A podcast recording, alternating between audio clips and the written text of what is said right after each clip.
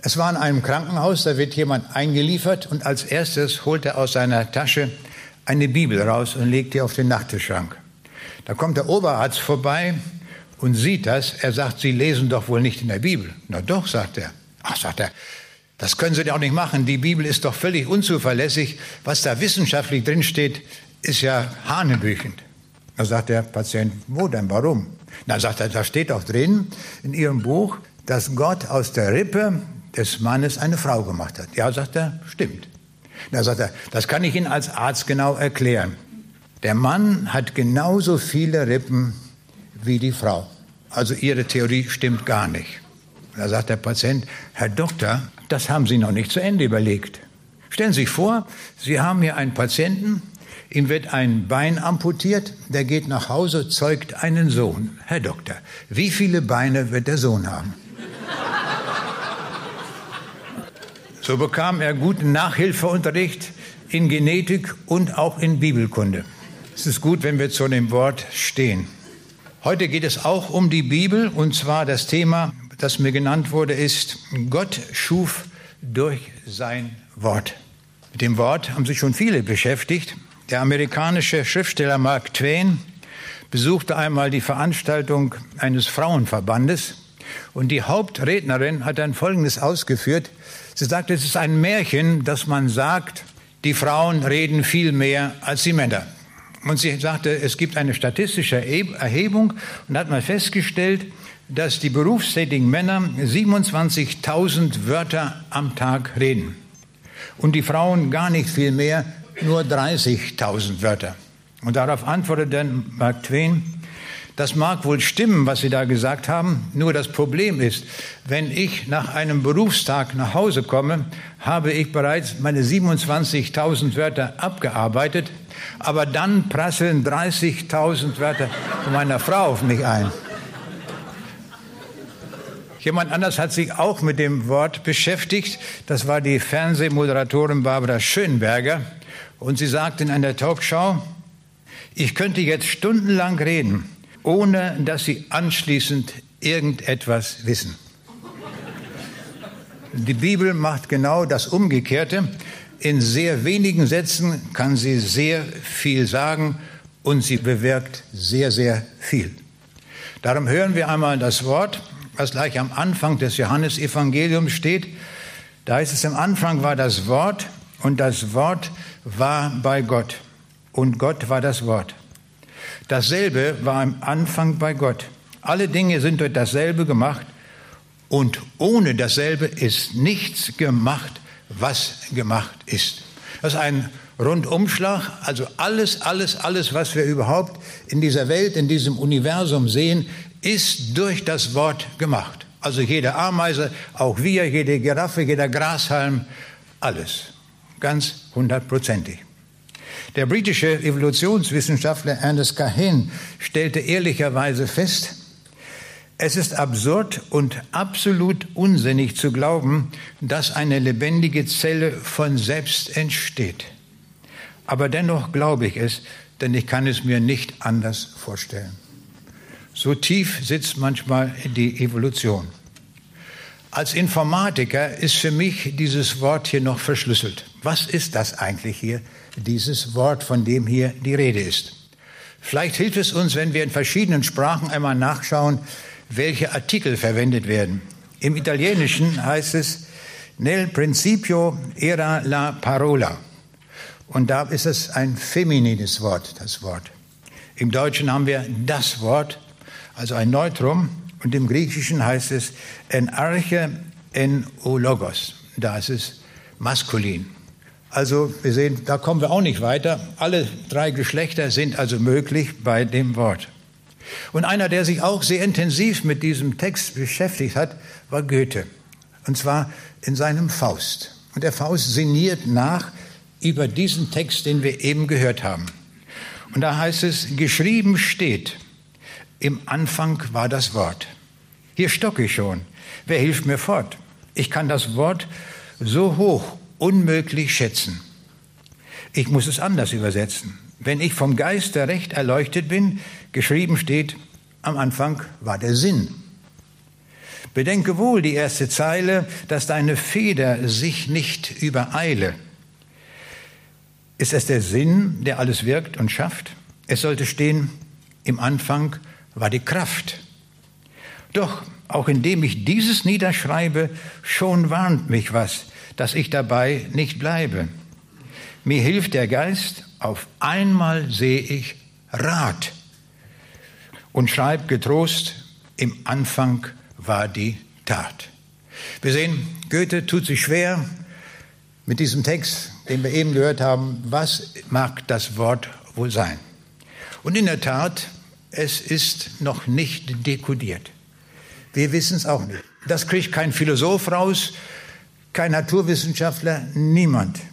Nur einer kann uns den Text und das Wort dekodieren. Und das ist Gott selbst. Und das tut er auch glücklicherweise gleich in diesem ersten Kapitel des Johannesevangeliums. Da steht, er war in der Welt und die Welt ist durch ihn gemacht. Jetzt sehen wir, es ist nicht ein, ein Wort, um das es geht. Es geht hier um eine Person. Ist auch keine physikalische Größe, sondern eine Person. Und entscheidend ist, was hier steht, er war in der Welt. Also können wir sagen, wir sind noch in der Welt, also von uns heute Abend kommt keiner dafür in Frage. Also es war einer, der mal hier war. Aber da wird es noch schwieriger, den herauszufinden, der mal hier war. Da kommen wir ja gar nicht wieder ran. Und wir sehen, wir sind abhängig, dass es weiter dekodiert wird und das tut Gott selbst. Und darum lesen wir in Vers 10, und das Wort ward Fleisch und wohnte unter uns, und wir sahen seine Herrlichkeit, eine Herrlichkeit als des eingeborenen Sohnes vom Vater, voller Gnade und Wahrheit. Jetzt ist es vollständig dekodiert. Wir sehen, dieses Wort ist Jesus. Jesus in Person. Wir können auch sagen, und das so übersetzen, im Anfang war Jesus. Und wenn wir das einmal so lesen, dann sieht der Anfang des Johannesevangeliums so aus. Im Anfang war Jesus und Jesus war bei Gott. Und Gott war Jesus. Jesus war am Anfang bei Gott. Alle Dinge sind durch Jesus gemacht. Und ohne Jesus ist nichts gemacht, was gemacht ist. Ist ein gewaltiger Rundschlag. Es gibt nichts, was wir irgendwo hier vorfinden, was nicht durch Jesus gemacht ist. Oft stößt man auf Probleme, wenn man das irgendwo sagt, weil man sagt, ja, das hat doch Gott gemacht, so ganz allgemein. Nein, die Bibel ist genauer und sagt uns, wie das war.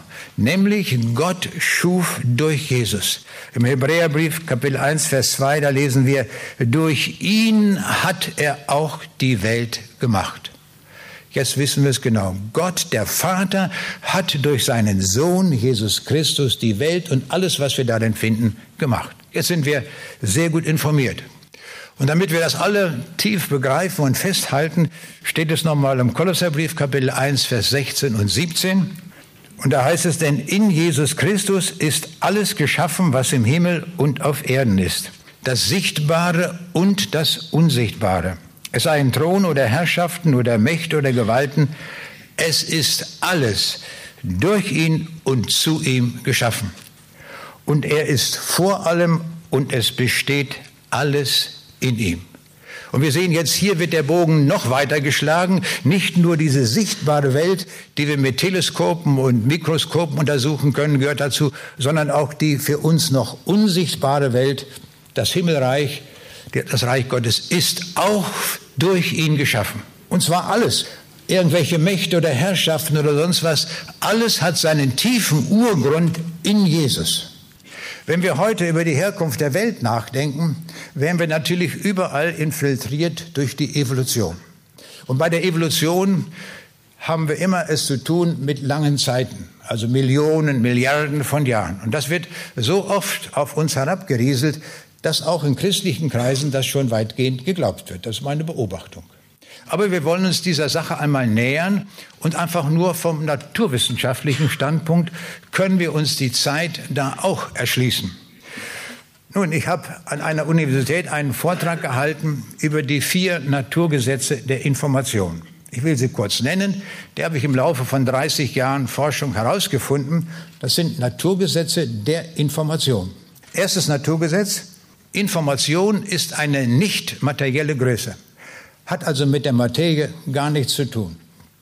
Zweites Gesetz. Die Materie kann nicht irgendeine nicht materielle Größe herstellen. Also Wille, Information, Bewusstsein ist der Materie fremd. Das heißt, die Materie kann sowas gar nicht erzeugen. Dritter Satz, Information kann nicht in zufälligen Prozessen entstehen. Ist nie beobachtet worden. Kein Experiment der Welt hat gezeigt, dass Information in einem rein materiellen Prozess von alleine entstehen kann. Nun, wenn das nicht geht, die Antwort gibt uns das vierte Naturgesetz, nämlich Information kann nur durch Intelligenz entstehen.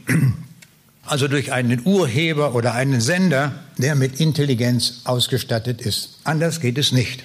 Ich habe darüber an einer Universität gesprochen und dann meldet sich plötzlich im Vortrag, als ich über die DNS-Moleküle sprach und die Information, die dort gespeichert ist, eine Studentin. Und sie sagt, ich weiß schon, was Sie sagen wollen, wenn Sie da ständig von dem Sender reden. Sie wollen doch sagen, das ist ein Gott. Ich sage, herzlichen Glückwunsch. Sie haben ja scharf mitgedacht. Natürlich will ich das sagen. Aber es ist gut, dass Sie das selbst herausgefunden haben. Aber dann sagte sie mir, wissen Sie, das ist gar nicht meine eigentliche Frage. Ich möchte von Ihnen wissen, woher weiß Gott das, dass er das tun kann? Das ist eine prima Frage. Ist aber sehr einfach zu beantworten. Wissen Sie, es gibt noch einen zweiten Gott. Und der zweite Gott ist klüger als Gott. Und da hat der ihn informiert und dadurch kann er das.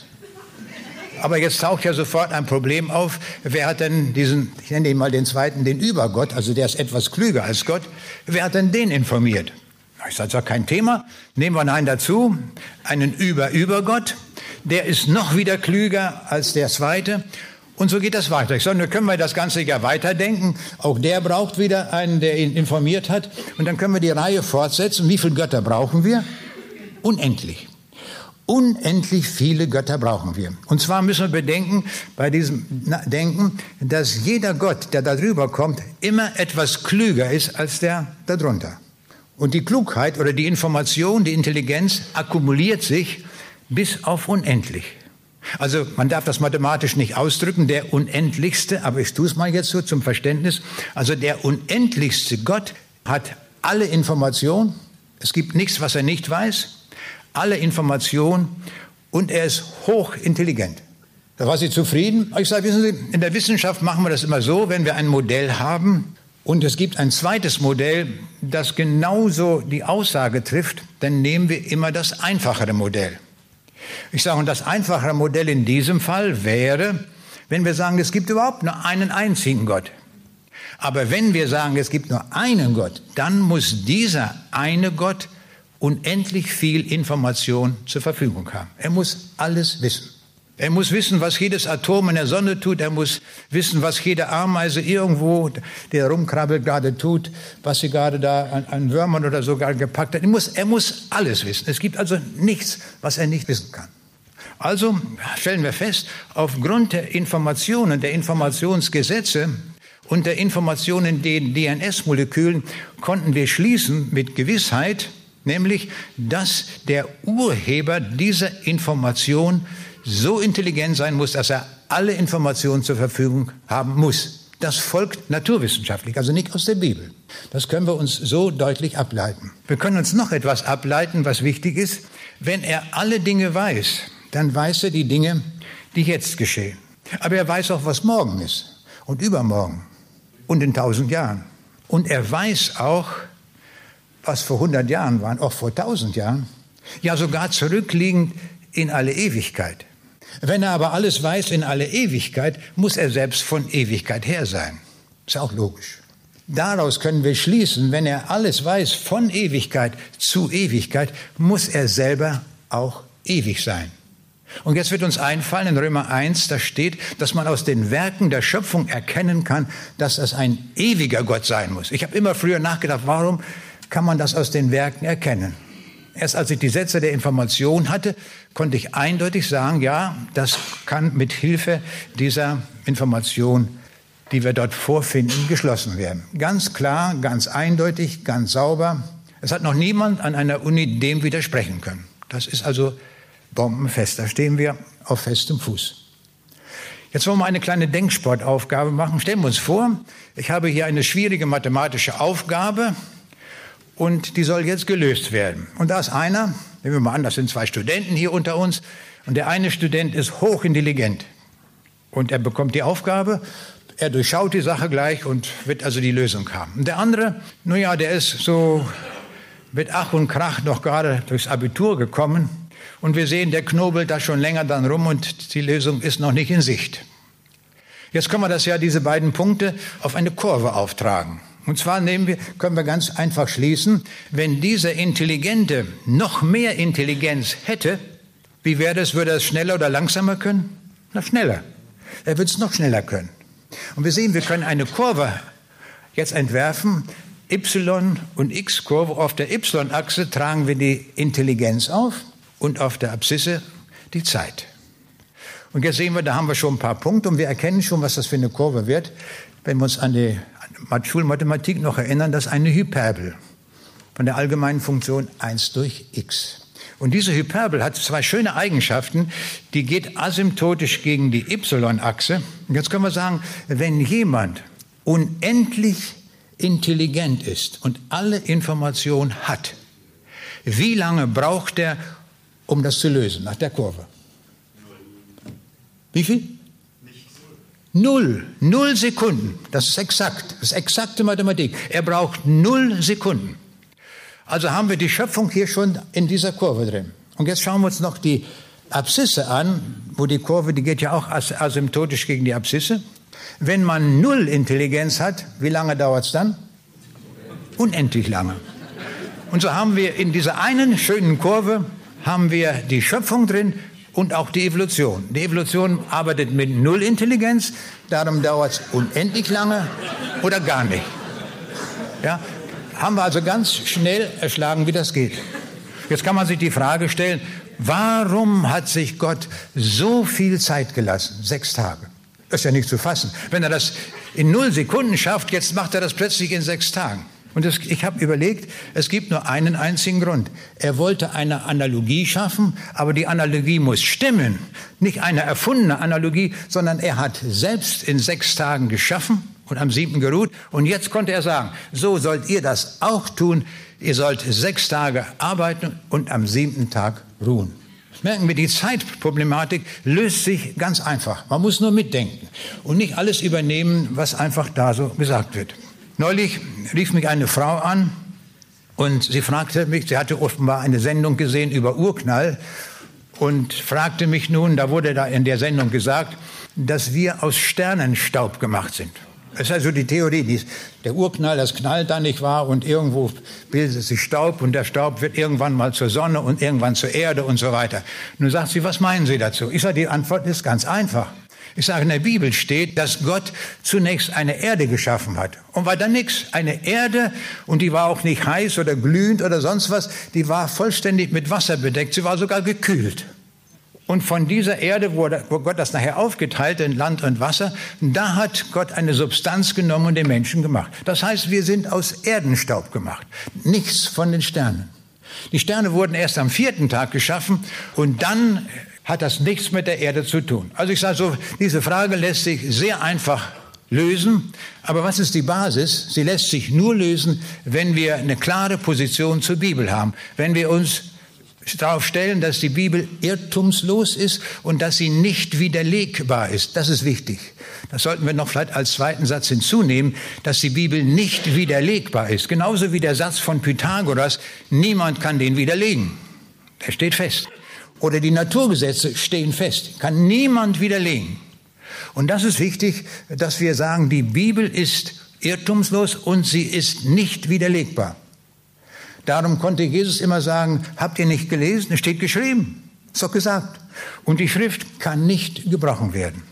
So ist das, wenn wir mit der Bibel argumentieren. Ich erinnere mich noch, ich war vor einiger Zeit auf einer Geburtstagsfeier und das war eine sehr gemischte Gesellschaft. Es waren einige Gläubige, es waren auch Atheisten, es war alles so gemischt, wie das so war, vielleicht so etwa 20, 25 Personen. Und auf einmal beobachtete ich, wie eine Frau sich dort zur Sprecherin machte. Und sie sagte, wissen Sie, das Wichtigste ist überhaupt die Toleranz. Wenn die Welt voller Toleranz wäre, dann klappt alles. Nicht? So hat sie eine richtige Rede gehalten. Nicht wahr? Und dann sagt sie, ich tue viel Gutes, aber wissen Sie, ich will Ihnen sagen, dazu brauche ich Gott nicht. Das mache ich so. Und da dachte ich, jetzt muss ich mich zu Wort melden. Das kann man nicht so stehen lassen. Dann sagte ich, wissen Sie, Sie leben ein gefährliches Leben, wenn Sie ohne Gott leben. Das ist sehr tragisch. Ich sage, Sie müssen wissen, ohne Gott haben Sie keinen Retter. Und dann gehen Sie ewig verloren. Na, jetzt ging sie auf die Palme. Jetzt war, war die ganze Geburtstagsgesellschaft war quasi geplatzt, weil sie jetzt mächtig anfing zu schimpfen. Wie kommen Sie dazu? Warum können Sie, sagen Sie sowas hier auf der Gesellschaft uns? Sie hat so richtig alle Worte gebraucht, die man gegen mich einwenden kann. Ich sage, ich werde auch gleich aufhören zu reden, aber erlauben Sie mir bitte, dass ich noch eine kleine Geschichte Ihnen erzähle. Und die Zeit hat man mir auch gewährt. Da habe ich gesagt, stellen Sie sich einmal vor, ich hätte durch meine Experimente herausgefunden, ein Mittel gegen AIDS. Und ich habe das herausgefunden und ich habe das genau beschrieben, das Rezept, wie man das herstellen kann, welche Chemikalien ich dazu brauche. Und jetzt habe ich das alles komplett aufgeschrieben, diese ganze Versuchsanordnung mit allen Details. Und jetzt packe ich das in eine Kiste und werde das in meinem Graben tief vergraben. Und dann sagte ich, was halten Sie davon? So sind Sie. Das ist ja ganz schlimmer, nicht wahr? Sie, Sie, haben, Sie haben das in der Hand und jetzt, jetzt verbergen Sie das, dass keiner was davon hat. Ich sage, wissen Sie, genau das wollte ich Ihnen sagen. Ich kenne ein Mittel gegen ewigen AIDS. Noch schlimmer als AIDS, was wir hier der Welt. Ich kenne ein Mittel gegen ewigen AIDS und ewiger AIDS, das ist die Hölle. Ich sage, und dagegen gibt es ein Mittel. Das wollte ich nur sagen. Dieses Mittel ist Jesus. Da war Ruhe im Karton. da hat sie gemerkt, dass ich sie gar nicht angreifen wollte, sondern ihr helfen wollte. Und das ist ja unsere Aufgabe, dass wir gerade in solchen Situationen, wo alle möglichen Leute da sind, dass uns Gott das richtige Wort schenkt. Ich habe nie darüber nachgedacht, über AIDS in so einer Situation. Ich empfand das als Geschenk Gottes, wo Gott mir diesen Gedanken gegeben hat. Und dann konnte ich das natürlich in aller Ruhe ausführen. Wir beobachten, wenn wir die Erfindungen von verschiedenen Leuten ansehen, dass sie oft verknüpft sind mit Namen. Zum Beispiel Gas, das gasgefüllte Luftschiff ist verbunden mit dem Namen Zeppelin. Oder Diesel, der Dieselmotor ist verknüpft mit dem Namen Rudolf Diesel. Und so ist das bei vielen Erfindungen. Also Werk und Schöpfer sind immer irgendwie namentlich verknüpft. Aber nicht nur der, im Ingenieurwesen, sondern auch in der Literatur. Goethes Faust wird niemand verwechseln mit Bert Brechts Mutter Courage. Und Schillers Glocke wird niemand verwechseln mit Wolfgang Borcherts Bühnenstück draußen vor der Tür. Ähnliches gilt für die Musik. Musikkenner können nach wenigen Takten erkennen, das ist ein Stück von Mozart, aber nicht äh, Paul Hindemiths Zwölftonmusik oder Bachkantaten. Das werden wir immer auseinanderhalten. Wir sehen diese Verknüpfung, sehen wir immer wieder, die Verknüpfung von Werk und Urheber. Und jetzt wissen wir, etwas äußerst Kompliziertes, was wir in der Welt haben, ist die lebendige Zelle. Eine lebendige Zelle, obwohl sie so klein ist, dass man sie unter dem Mikroskop erst erkennen kann, auf kleinstem Raum finden Tausende von geregelten Prozessen statt. Das wissen wir erst heute nach langer Forschung. Ich habe selbst meine Doktorarbeit geschrieben in Regelungstechnik und ich weiß, wenn zwei oder drei Regelkreise verknüpft sind, ist das mathematisch schon sehr, sehr schwer zu behandeln. Meist geht das überhaupt nur noch numerisch auf Computern. Das ist gar nicht mehr geschlossen lösbar. Jetzt frage ich mich, in einer Zelle, da sind Tausende von Prozessen regelungstechnisch verknüpft. Wie viele Tausend Differentialgleichungen stehen dahinter, die das mathematisch beschreiben. Aber nicht nur beschreiben, das wird ausgeführt, das wird ja behandelt. Das wird ja in jeder Zelle ständig ausgeführt, diese Prozesse. Und wenn ich jetzt die Frage stelle, wie ist das jetzt hier mit Werk und Urheber, dann kann man doch nur eines sagen, diese Zelle braucht einen unvorstellbar genialen Urheber der nicht nur eine Doktorarbeit in Regelungstechnik geschrieben hat, sondern 7000 vielleicht, um das alles zu ergründen.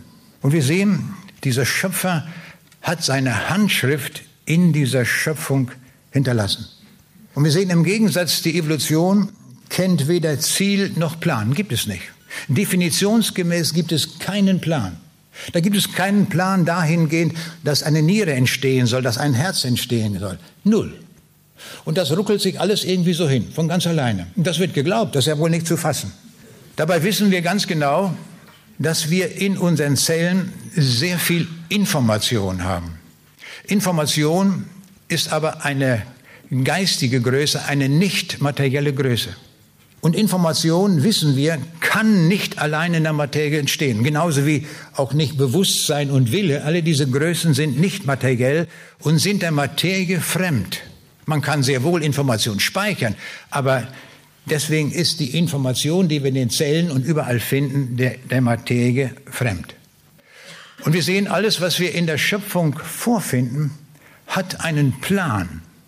Wenn wir uns einen bunten Vogel ansehen, dann hat jede Feder dieses Vogels einen Plan, dass genau die Feder grün sein soll und die benachbarte soll blau sein. Und dann kommen 27 grüne Federn und dann alles. Das ist bis ins letzte Detail geplant und als Information gespeichert. Das gilt für jeden Vogel, das gilt auch für uns Menschen, das gilt für jeden Baum, für jede Pflanze. Das ist bis ins Letzte durchprogrammiert. Und dann haben wir heute die Auffassung, Leben könnte eigentlich von ganz alleine entstehen. Im Augenblick gibt es eine große Euphorie in der Astronomie, weil man einige Planeten entdeckt hat auf anderen Sonnen. Und zwar, die Zahl ist ziemlich groß. Man schätzt etwa 4000 solcher Exoplaneten hat man inzwischen auf anderen Sonnen entdeckt. Jetzt ist die Euphorie groß. Gibt es eventuell einen Planeten, der erdähnlich ist. Und man hat schon einen Erdähnlichkeitsindex definiert, also man ist voll auf der Rille, eine Erde zu finden. Und auf dieser Erde, wenn das gleich ist, wenn, die, wenn dieser Planet den richtigen Abstand von der Sonne hat, dann könnte sich dort, wenn Wasser existiert und auch eine Atmosphäre, dann kann sich dort Leben entwickeln. Das ist die große Euphorie und man wartet dann schon, wenn man es gefunden hat, auf den Nobelpreis denn wer zuerst Leben entdeckt hat. Die Frage ist, ist das möglich? Klare Antwort von den Naturgesetzen der Information, absolutes Nein. Wir könnten alle Elemente dort vorhanden haben, alle Elemente, die die Proteine aufbauen, die DNS-Moleküle aufbauen könnten. Es würde nichts an Leben entstehen. Gar nichts. Auch wenn alles da wäre.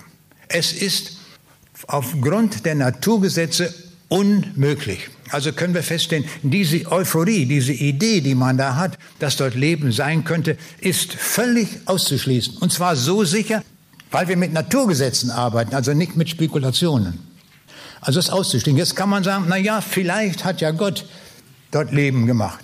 Das wäre denkbar. Gott könnte das machen. Gott könnte also irgendwo so und so viele Millionen Lichtjahre von uns entfernt auf einem Planeten auch Leben installieren. Das halte ich aber vom Gesamtzusammenhang der Bibel für ausgeschlossen. Warum?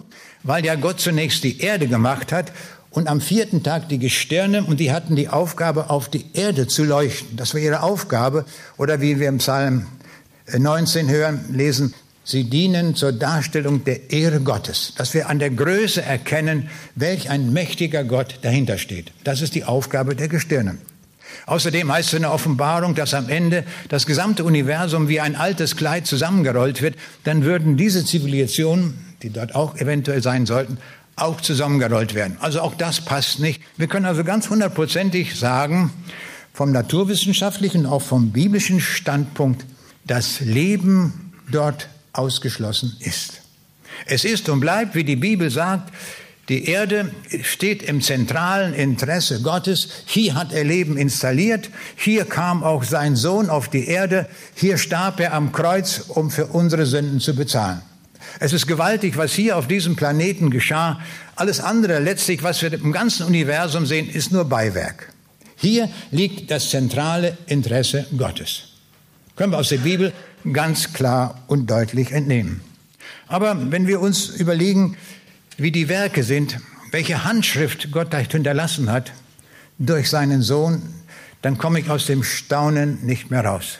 In den meisten Fällen ist es so, dass wir die Werke der Schöpfung überhaupt nicht verstehen. Naturwissenschaftlich sind wir einfach am Anschlag.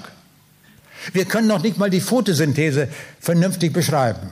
Und die Photosynthese ist dasjenige Verfahren, wo Gott aus Lichtenergie chemische Energieträger macht, wovon wir leben. Also alles, was wir heute gefrühstückt haben, ist über die Photosynthese gegangen. Was wir zum Mittag gegessen haben, über die Photosynthese. Alles, alles über die Photosynthese. Also ein ganz wichtiger Prozess und Tausende von Biologen und Verfahrenstechnikern arbeiten, um diesen Prozess herauszukriegen, wie er funktioniert. Wir kennen nur ein paar Grundgleichungen, das alles. Wie genial das gemacht ist, ist und bleibt naturwissenschaftlich bisher völlig unerforscht. Kein Verfahrenstechniker, kein Chemiker könnte auch nur auf, auf, im großen Aufbau die Photosynthese nachbauen. Geht nicht, weil wir gar nicht wissen, wie es richtig funktioniert. Und das geschieht in der Zelle von jedem Grashalm. Stellen wir uns das mal vor. Was sind das für Werke, die wir dort beobachten? Man kommt aus dem Staunen gar nicht raus. Ich erinnere mich noch, ich hatte eine Vortragsreise in Neuseeland und ich hatte gehört, da gibt es eine besondere Höhle, das ist die Höhle von Waitomo. Und das wollte ich unbedingt sehen. Und mein Gastgeber, ich hatte ihm das erklärt, ich sagte, das würde ich gerne mal sehen. Ich habe davon gelesen, das soll so besonders sein. Und dann sind, haben wir diese Höhle besichtigt. Das war so zehn Meter hoch. Und das war, da, da ging, führte so ein Fluss durch. Und da mussten wir ganz langsam mit einem Boot reinfahren. Man durfte nichts sagen, ganz still. Und dann habe ich gestaunt, ich habe sowas noch nie gesehen. An der Decke sahen wir 10.000 Lichter. 10.000, nicht nur 1.000, 10.000 Lichter. Und dann sagte ich zu meinem Führer dort, ich sage, wozu, warum gibt es das? Und da sagt er, kennst du nicht Psalm 19?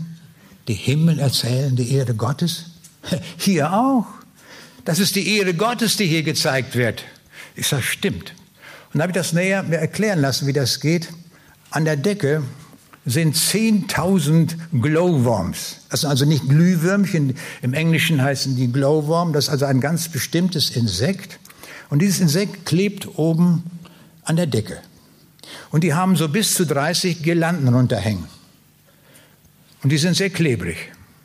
Und damit locken sie die Insekten an, die mit dem Fluss dort reinkommen.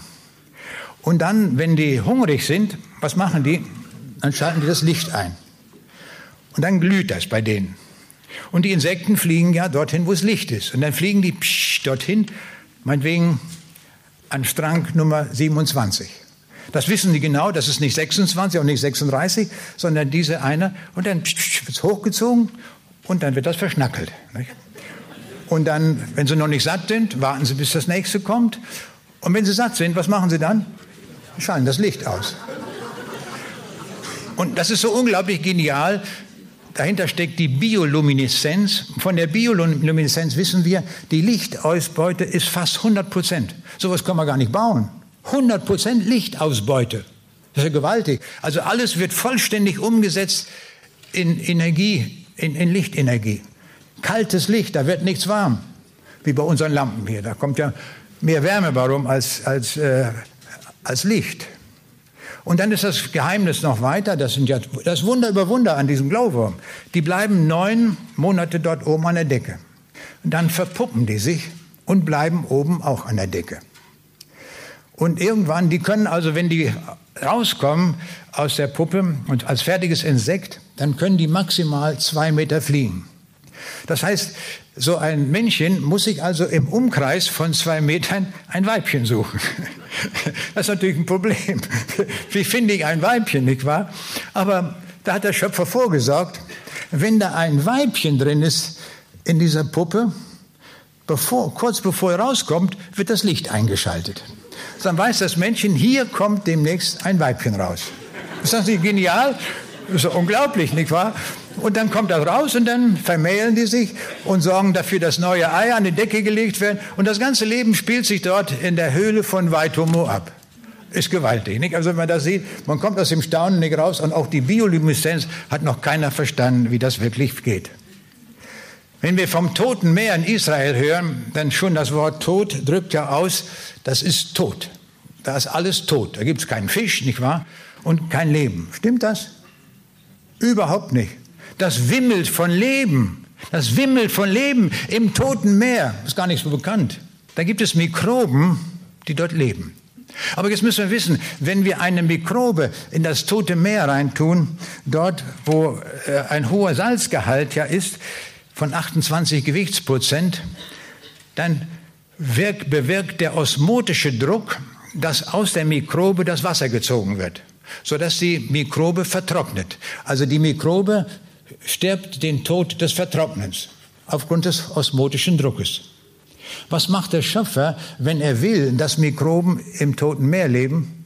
Nun, er packt in die Mikrobe genauso viel Salz rein wie im Toten Meer. Also auch 28 Prozent. Und dann gibt es keine Druckdifferenz vom osmotischen Druck und die leben fröhlich dort im Toten Meer. Wir sehen, Gott kann überall auf der Erde, wo es auch ist, kann er Leben schaffen. Das tut er auch. Überall gibt es Leben. Vor einiger Zeit war ich in Namibia zu Vorträgen und da gibt es diese Namib-Wüste. Und die Namib-Wüste ist auch von besonderer Art. Da gibt es eine spezielle Pflanze, die heißt Welwitschia mirabilis. Der das zuerst entdeckt hat, ein Österreicher, hat sie als Wunderpflanze bezeichnet. Und diese Pflanze ist wirklich ein Wunder. Ich habe sie gesehen. Da liegt diese Pflanze in der Wüste 30 Zentimeter breite Blätter. 30 Zentimeter. Die liegen ganz flach in der Wüste ausgebreitet. Und nach allen Richtungen. Da fragt man sich, wie ist das möglich? Bei 40 Grad, 45 Grad Hitze müsste doch längst vertrocknet sein. Wie macht der Schöpfer sowas? Hat man lange überlegt, was sein könnte. Nun, die Pflanze hat 86 Poren pro Quadratmillimeter. Also, die sie öffnen kann und schließen kann. Und was macht die Pflanze? Morgens, wenn der feuchte Wind vom Atlantik kommt, dann öffnet die Pflanze die Poren und zieht so viel Wasser in sich hinein, wie es nur geht. Richtig vollgepumpt mit Wasser. Aber jetzt steigt die Temperatur an. Die relative Luft, Luftfeuchtigkeit nimmt stetig ab, wird immer geringer, immer weniger, immer weniger. Und jetzt werden die Poren verschlossen. Jetzt ist kein Wasser mehr zu holen. Aber jetzt wird es noch heißer. Jetzt fängt die Zeit an, wo die Pflanze vertrocknen kann. Was macht sie da? Sie öffnet die Poren und gibt das Wasser frei. Was passiert jetzt? Durch die Verdunstung entsteht die Verdunstungskälte, sodass also bei der größten Hitze diese Pflanze gekühlt wird. Toller Mechanismus. Das passt zeitlich, alles kommt das super hin. Ist alles programmiert bis ins Letzte. Man kann nur darüber staunen. Dann gibt es noch eine andere schöne Pflanze. Dort in Namibia habe ich gesehen auf einem großen, auf einer großen Düne. Die sind ja sehr hoch. Da gibt es die größten Dünen der Welt. Und auf der Düne steht dort eine Nara-Pflanze. Und dort wachsen große, dicke, gelbe Früchte. So fragt man sich, wie können die dort wachsen? Im Sandberg, in der Düne. Das ging in meinen Kopf nicht rein. Wie kann sowas sein? Nun, die Pflanze hat einen Trick, den der Schöpfer mitgegeben hat. Diese Pflanze hat eine Wurzel, die bohrt sie bis unten runter, bis zum Grundwasser. Und das können 40 Meter oder mehr sein. So tief geht das runter. Und diese Pflanze bildet einen Stamm, einen Wurzelstamm von 30 Zentimetern Durchmesser. Also richtig ein Baum. Und dieser ganze Baum, 40 Meter lang hoch ist das, ist voll mit Wasser gefüllt. So viel da reingeht. Und jetzt kann dort oben Sonne scheinen oder sonst was sein, das kann heiß sein, was weiß ich. Das Wasser zieht immer nach. Und selbst wenn unten das Grundwasser mal versiegt für eine Zeit, kein Problem. In dem Stamm ist so viel Wasser enthalten, dass die Früchte wunderbar gedeihen können. Also wo man hinguckt, da sind Wunder Gottes, die man nicht mehr ausloten kann, wie sowas gehen kann. Ich habe von der Information gesprochen. Dazu auch noch ein Beispiel. Stellen wir uns vor, wir hätten einen Stecknadelkopf von diesem DNS-Material. Ein Stecknadelkopf, zwei Millimeter Durchmesser. Ausschließlich DNS-Material. Die Frage ist, wie viele solcher Taschenbücher könnten wir darin speichern? Wie hoch wäre der Stapel an Taschenbüchern? Wer will mal schätzen? Wie hoch? In einem, wenn ich es nach, demselben, nach demselben Kodierung mache. Na was? Wie viel? Mal einfach schätzen, kein Problem. Gibt auch einen Buchpreis dafür. 100 Meter, das war gut geschätzt. Kommen Sie sofort her, kriegen das Buch. Oder holen Sie es ab. Ja, ja, das ist gut. Immer sofort. Man weiß nicht, ob es nachher noch gilt. Ja, das war sehr gut geschätzt, aber es war eine Schätzung. Aber wenn man es rechnet, dann kriegt man es genauer raus. Ich habe es ausgerechnet. wenn man das ausrechnet, ich war selbst erstaunt, was rauskam, der Bücherstapel könnte noch 500 Mal höher sein als die Entfernung von der Erde bis zum Mond. Kann man sich das vorstellen? 500 Mal. Und bis zum Mond, das sind 384.000 Kilometer. Das hat er so, das ist die, das ist die Methode, wie der Schöpfer speichert. Alle unsere PCs und Laptops, was wir da haben, ist meilenweit, ja Zehnerpotenzen weit entfernt von dieser Speicherdichte. Das ist so gewaltig, dass man als Informatiker aus dem Staunen nicht rauskommt, was hier der Schöpfer gemacht hat. Beim menschlichen ähm, Genom ist es so, das entspricht etwa 800 Bibeln in Buchstaben nur gemessen. 800 Bibeln. Das wäre ein Regal von 32 Metern Breite. So viel Information ist gespeichert. Da steht drin, wie eine Nase konstruiert wird und wie groß unsere Zehennägel sind und was weiß ich alles. Bis in die letzten Details ist alles dort beschrieben. Man kann staunen, staunen und immer noch mal staunen. Und bei all diesen Werken des Schöpfers stellen wir fest, je mehr wir naturwissenschaftlich forschen, umso deutlicher wird unsere Unkenntnis darüber offenbar. Wir verstehen es einfach nicht. Wir kriegen nur ein paar Grundgleichungen raus, das ist schon alles. Und wenn wir einmal vergleichen menschliche Konzepte mit göttlichen Konzepten, dann gibt es einen großen Unterschied. Die göttlichen Konzepte können wir in den meisten Fällen nicht dekodieren und verstehen. Das kriegen wir nicht hin. Bei den menschlichen Konzepten kriegen wir immer raus. Ist mir ein Beispiel eingefallen. Während des Zweiten Weltkrieges gab es auf deutscher Seite die Enigma als Chiffriermaschine. Und bei den U-Booten hatte man das so gemacht, da hatte man vier Räder genommen zum Verschlüsseln, weil man sagte, da muss es nun absolut sicher sein, das darf niemand rauskriegen. Aber was passierte, wir kennen die Geschichte vielleicht, da hat man die, ein U-Boot äh, zu packen gekriegt, hat die Enigma ausgebaut und dann haben die Engländer dort mit einem Team von Forschern dran gearbeitet und alles Mögliche durchprobiert Irgendwann haben sie es gepackt und konnten es entschlüsseln, wie das Ding funktioniert. Von da an war der Krieg verloren, kann man sagen, denn alles war bekannt, was über Funk gesendet wurde, wo man meinte, das ist geheim, niemand kriegt das raus. Und wir sehen, die göttlichen Konzepte sind so komplex, die kriegen wir einfach nicht raus. Und dann sagt man von der Evolution, das hat sich alles von alleine gebildet, diese Konzepte. Wir können nichts aus dem Nichts schaffen. Kein Physiker und kein Chemiker kann auch nur ein Gramm Wasserstoff erzeugen. Aber der Schöpfer spricht. Er hat geschaffen durch das Wort. Er hat gesprochen und da war das da. Kann man sich das vorstellen? Die Methode kennt kein Physiker.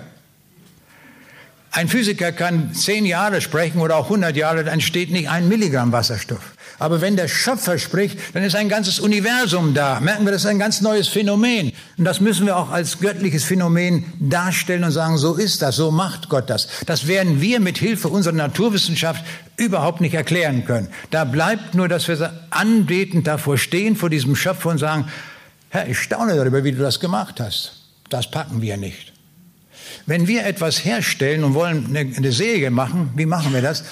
Wegen beim Dieselmotor müssen wir immer noch mal neu mal den Motor machen, noch mal, noch mal.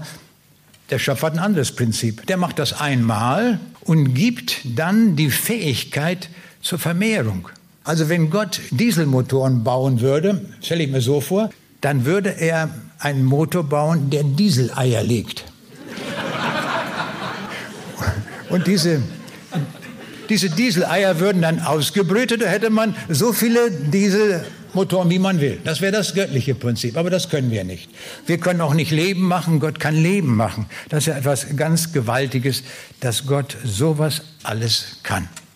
Jetzt möchte ich mal zwei Verse betrachten aus dem Alten Testament, die in diesem Zusammenhang, finde ich, wichtig sind. Im Psalm 45, 7 bis 8 steht, Gott, dein Thron bleibt immer und ewig. Das Zepter deines Reichs ist ein gerechtes Zepter. Du liebst Gerechtigkeit und hassest gottloses Treiben. Darum hat dich der Herr, dein Gott, gesalbt mit Freudenöl wie keinen seinesgleichen. Und im Psalm 102 lesen wir, Mein Gott, nimm mich nicht weg in der Hälfte meiner Tage. Du hast vor Zeiten die Erde gegründet und die Himmel sind deiner Hände Werk. Wenn wir das im Psalm lesen, was würden wir sagen? Wer ist damit gemeint? Wer hat das gemacht? Gott, der Vater. Stimmt's? So lesen wir das. Gott, dein Thron währt immer und ewig. Aber in Hebräer 1 bekommen wir Nachhilfeunterricht. Das ist Jesus. Da heißt es nämlich, Hebräer 1, 8 bis 9, von dem Sohn spricht er, und nun wird Psalm 45 zitiert, Gott, dein Thron währt von Ewigkeit zu Ewigkeit. Und jetzt wird das angewandt auf Jesus. Der Thron Jesu währt von Ewigkeit zu Ewigkeit. Jetzt sehen wir, damit ist Gott gemeint. Und jetzt können wir ganz deutlich daran erkennen, Jesus ist der Schöpfer und Jesus ist auch Gott. Er ist der Sohn des lebendigen Gottes und er ist Gott. Und darum hat er auch gesagt, ich und der Vater sind eins. Also wir können allem glauben, was er gesagt hat, allem glauben, was geschrieben steht, denn Jesus hat alles autorisiert. Das ist das stärkste Siegel, das die Bibel hat in Johannes 17, Vers 17. Dein Wort ist die Wahrheit. Also massiver geht's nicht und kürzer kann man auch nicht sagen. Da steckt volle Information drin. Wir wissen also, alles ist von ihm gemacht. Auch das Alte Testament wird voll autorisiert von ihm. Ich hielt irgendwo in Süddeutschland einen Vortrag, kommt hinterher ein junger Mann zu mir und sagt, wissen Sie, was Sie da heute erzählt haben, das war ja ganz gut und schön, aber sagt er, Sie haben ja alles mit der Bibel argumentiert. Und die Bibel sagte, wissen Sie, das ist ein altes Buch, das stimmt ja alles nicht. Und ich sage, das kann ja sein, wir können ja mal prüfen. Ich sage, kommen Sie, setzen uns mal hin. Ich sage jetzt, überlegen Sie mal, ich sage, in der Bibel, im Alten Testament, stehen sehr viele Prophetien drin. Eine ganze Menge. In jedem Buch kommt was vor. Ich sage, jetzt machen wir mal Folgendes. Wir setzen, stellen mal ein Team zusammen. Ein Physiker, ein Chemiker, ein Theologe, ein Politiker und äh, ja, nehmen wir noch, noch einen Journalist. Alle haben wir dann zusammen. Ich sage, jetzt geben wir denen folgende Aufgabe. Wir geben denen die Aufgabe, sie sollen alle Prophetien, die dort im Alten Testament vorkommen, daraus eine Geschichte machen. Also eine, kann völlig frei erfunden sein, aber es muss so sein, es muss alles vorkommen. Jede Prophetie, die da kommt, muss also irgendwie vorkommen. Es muss eine, eine komplette Geschichte sein. Ich sage, ist das möglich? Was schätzen Sie das ein? Und sagt, auf keinen Fall, die werden sich so sofort uneinig sein, das kriegen die nie hin. Ich sage, wissen Sie, jetzt kommt die Überraschung. Diese Geschichte ist geschrieben. Was sagt er? Wo kriegt man die denn her? Das würde mich interessieren. Ich sage, das ist das Neue Testament. Ich sage mehr noch, da ist nicht nur eine Geschichte geschrieben, sondern das hat sich sogar so ereignet. Es ist das, was im Alten äh, Testament steht, hat sich wörtlich so erfüllt. Das hat ihn umgehauen. Er sagt, wenn das so ist, dann will ich auch zu diesem Jesus gehören. Das hat mich auch wieder umgehauen, dass er aufgrund dieser kleinen Geschichte das so sofort erkannt hat. Oft ist es so, das erfahre ich immer wieder, worüber ich nie nachgedacht habe, dass mir Gott im Gespräch irgendeine Idee gibt, die dann dem Betreffenden zur Hilfe wird. Und das ist das, was ja auch Gott versprochen hat. Er wird uns den Heiligen Geist geben, sodass wir erkennen können, das, was wir dann gerade brauchen. Das ist hier schön. Die Bibel sagt uns nicht nur, dass er die Welt gemacht hat, er erhält sie auch. Und das lesen wir zum Beispiel in Kolosser 1, Vers 17. Es besteht alles in ihm. Also alles. Alles, was wir sehen, besteht in ihm. Aber wenn wir jetzt diese Welt beobachten, was stellen wir fest?